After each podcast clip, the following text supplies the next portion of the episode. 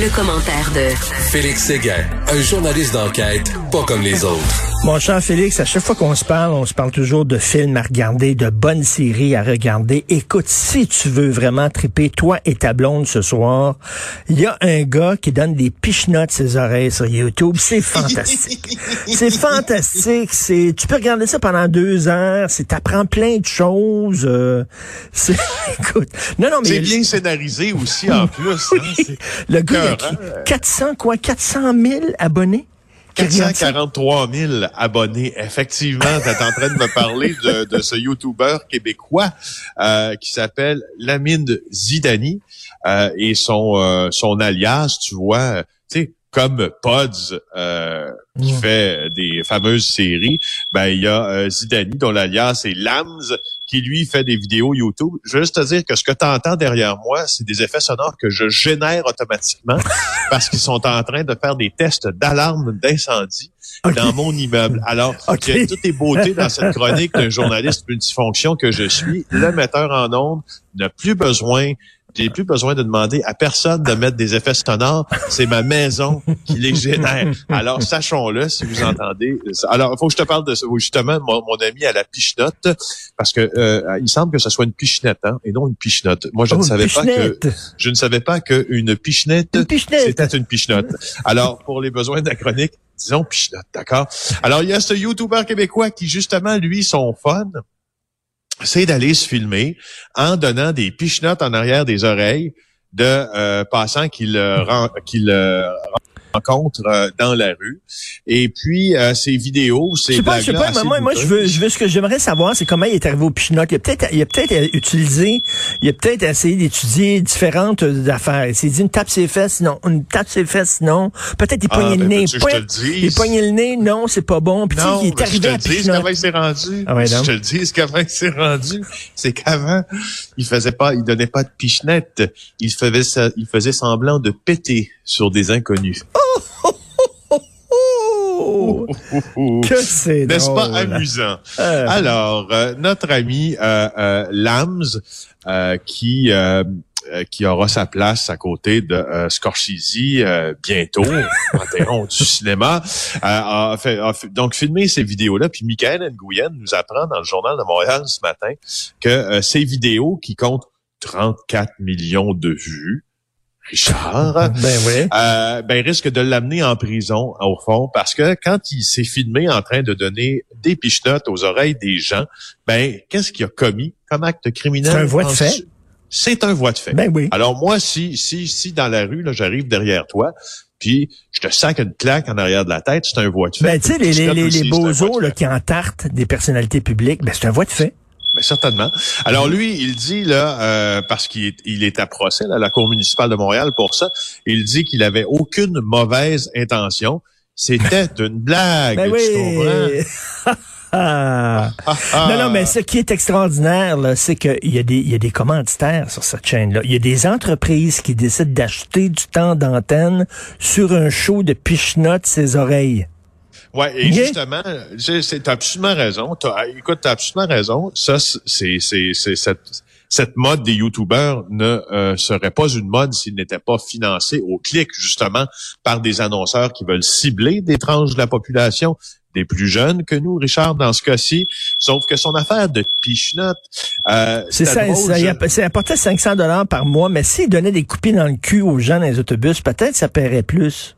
Ben, ouais, Il faudrait peut-être qu'il y pense un peu, là. Et puis euh, là, ça, ça, a été bien drôle, son affaire, en tout cas selon lui, euh, jusqu'à temps qu'il le filme à la bibliothèque du Collège Dawson à Montréal. Il se filme en train de donner une pichenote, mais là, il y a quelqu'un que ça n'a pas fait rire euh, du tout. Alors, euh, euh, et là, euh, la responsable de la bibliothèque a tenté d'intervenir, puis notre ami Lams euh, a dit à la responsable qu'elle allait qu'il allait la frapper euh, au visage. Et puis voilà, tu vois, ben, il a été accusé de, de menaces aussi. Il a plaidé coupable aux menaces. Puis en même temps, je suis assez surpris euh, qu'un dossier comme ça euh, se judiciarise, tu sais, en termes de temps qu'on a à faire perdre à nos euh, tribunaux, le ben de pichenote en est sûrement, tu sais, un on est sûrement un bel exemple. Enfin, je, je... Ben oui, ça, ça, ça, aurait pas dû se retrouver là avec, euh, tu sais, il me semble qu'il y a des causes pas mal plus urgentes que ça. Écoute, CAA, j'aime beaucoup CAA, mais là, ils donnent dans le fake news en maudit. Parce que CAA disent que c'est au Québec qu'on a les pires routes. J'ai de la difficulté à le croire. je ne le crois pas. C'est ça, hein? Je me demande d'où ils prennent leurs sources d'information pour affirmer que nos routes ne sont peut-être pas dans l'état qu'on aimerait qu'elles soient. Alors oui, on roule sur les pires routes euh, du pays et ça fait en sorte que on doit payer plus cher pour euh, que nos concitoyens canadiens pour réparer les véhicules qui sont endommagés par l'état des chaussées, euh, nous apprend Cédric Caron en se relayant justement l'étude là du l'Association canadienne des automobiles, qu'on appelle le CAA. Euh, on dépense en moyenne pour nos voitures. Je sais, Richard, que pour toi, la voiture, c'est un moyen de transport et c'est tout. Oui. Euh, pour moi, c'est quelque chose. Moi, j'adore le, monde des voitures. J'adore les, les voitures, je, trouve que c'est des merveilles d'esthétisme. Et, et, toi, toi c'est une extension de ta personnalité, ton char moi, quand je vois une publicité à la télévision qui s'adresse en disant si tu sais, si t'as pas cette auto-là, ben t'es personne, ça me rejoint. Alors, en moyenne, pour ta voiture, tu paies 258 dollars de plus par an, uniquement pour euh, les routes. Cédric, les conséquences de la dégradation du réseau routier sur ta euh, voiture, que ce soit une route de campagne ou une autoroute majeure. Euh, Écoute, euh, Félix, tu as certainement fait cet exercice-là. Je l'ai vraiment fait. C'est pas une joke. J'étais, je suis allé à l'île du Prince-Édouard et en m'en revenant, tu sais, quand tu t'approches, tu étais au Nouveau-Brunswick, t'approches de la frontière québécoise. Mes filles, à l'époque, elles étaient jeunes enfants. Elles étaient sur le siège arrière. Et là, je leur ai dit, vous fermez vos yeux et vous me dites quand on va arriver au Québec. Et là, on roulait sur les routes du Nouveau-Brunswick. C'était comme des tables de billard. Et là, tu arrives au Québec. Incroyable. Qu'on arrête de me dire c'est à cause de la température. C'est pas vrai. C'est pas vrai que le fret pogne à un moment donné rendu à une ligne, à une frontière, il, fait plus froid. Là. Ça n'a pas de sens. Ben, puis, ça démontre en plus de toi, Richard, une certaine bravoure parce que euh, aller euh, sur la côte est canadienne avec de jeunes enfants en voiture, moi, tu vois, je, ça, je pense qu'il il est là le, il est là le grand péril. Pas plus, c'est pas tant les routes, c'est euh, tout, ce, tous ces kilomètres-là avec des enfants derrière. Écoute, donc, on a les pires routes du nouveau dans le dossier de Jeffrey Epstein, une histoire qui nous passionne, toi et moi. Oui, ma, ma, ma la marotte de mes histoires, hein, parce que euh, c'est un dossier passionnant, l'affaire euh, Epstein à plusieurs enseignes. Alors, il y a de nouveaux chefs d'accusation contre Ghislaine Maxwell. Ghislaine Maxwell, qui était l'ancienne copine, ancienne collaboratrice aussi de Epstein, euh, inculpée de nouveaux chefs d'accusation selon euh, l'agence France-Presse pour trafic de mineurs. les, au fond, dans le fond, les procureurs viennent de citer une victime supplémentaire Oh, c'est une victime supplémentaire. Donc, ah, euh, finalement, c'est le feu poigné. Le feu poigné chez Félix. Est-ce qu'on peut envoyer les pompiers, s'il vous plaît?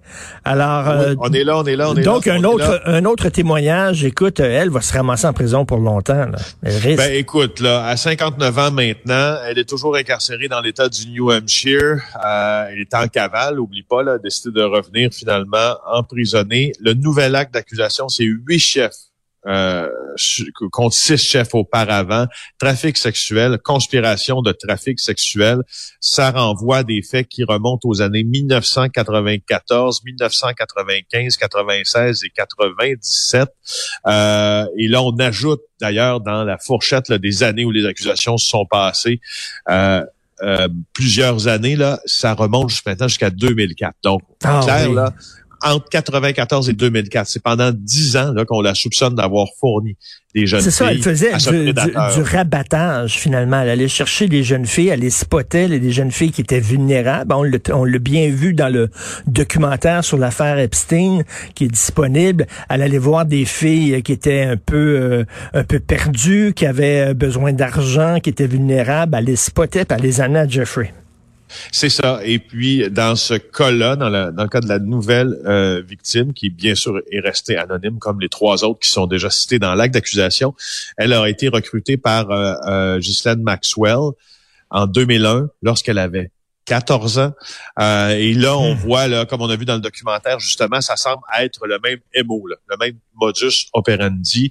Donc, on commence à être, on est recruté pour commencer à donner des massages, euh, moyennant des paiements, là, à M. Epstein. Puis ensuite, c'est des relations sexuelles. Puis ça se passe encore à Palm Beach, en Floride, là où la justice a décidé qu'elle donnait un passe-droit à M. Epstein. Hein, on s'en rappelle, au ben début euh, euh, euh, des années 2000, là, il s'en est tiré, M. Epstein, avec et je, je, je, fais une parenthèse parce que tu parles d'agression sexuelle. Euh, toute une nouvelle en France cette semaine. Michel Foucault, bon, ça te dit peut-être pas grand-chose à certaines personnes, mais Michel Foucault est un philosophe, un sociologue très important, et c'est finalement un des gourous du mouvement woke. Tout le, mouvement, le fameux mouvement woke aux États-Unis, ici en France et tout ça. Ben, un de leurs gourous intellectuels, c'est Michel Foucault. Alors, on apprend que lui il allait euh, au Maroc, je crois, euh, en Tunisie s'acheter des jeunes enfants, donc qu'il violait euh, régulièrement, Michel Foucault. Alors, euh, on peut lire ses livres dans la Pléiade, il est considéré comme un des philosophes incontournables en France. Eh bien, c'était un pédophile agresseur.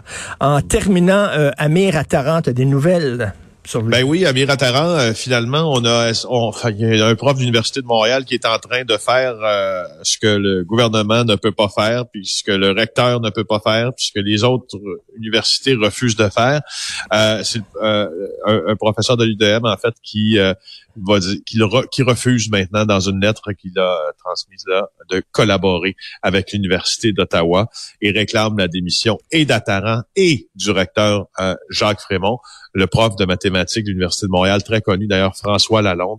Je ne sais pas si tu as lu la lettre. Ben euh, Franchement, moi, ça me, ce que, il y a deux choses, moi, qui me désolent dans ça. C'est que, je t'ai déjà dit, Amir Attaran, moi, ça fait des années que je le suis et ça hmm. fait des années qu'il pollue euh, les réseaux sociaux avec ses pensées euh, euh racistes, vexatoires et diffamatoires. D'ailleurs, faut-il le mentionner. Je trouve que ça me, ça me désole qu'il soit apparu sur les radars du PQ il y a quelques semaines euh, seulement, puis qu'il a été dénoncé il y a quelques semaines seulement. Ben oui. euh, et, et, voilà. Le, non, non mais surtout que puis M. Frémont, qui est recteur de l'Université d'Ottawa, en refusant, euh, ben, il condamne les propos, mais sauf qu'il ne fait, il ne punit pas euh, Amir Attaran. Il n'y a aucune sanction contre lui.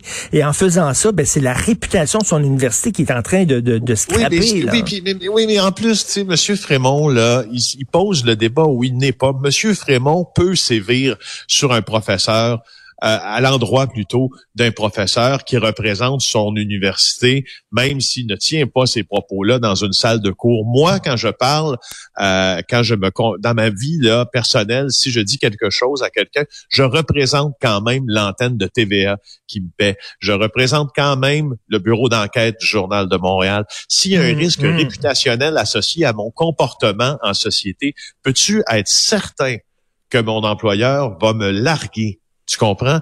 Alors, pourquoi ça fonctionne pour moi et ça fonctionne pas pour Monsieur euh, Frémont? Tu sais, ben euh, Monsieur, ouais, non, non, mais tu as, tout à fait raison. Ça n'a aucun sens, ce deux poids, deux mesures.